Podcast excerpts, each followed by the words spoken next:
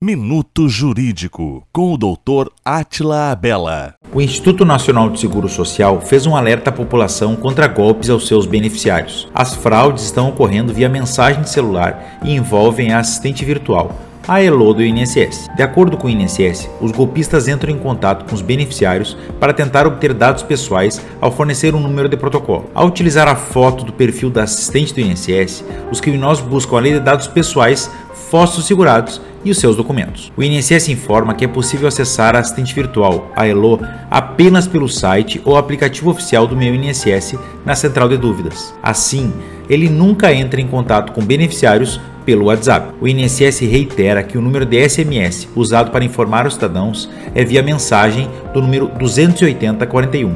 No entanto, o órgão nunca envia links ou solicita documentos por mensagem. Minuto Jurídico, com o Dr. Atila Abela.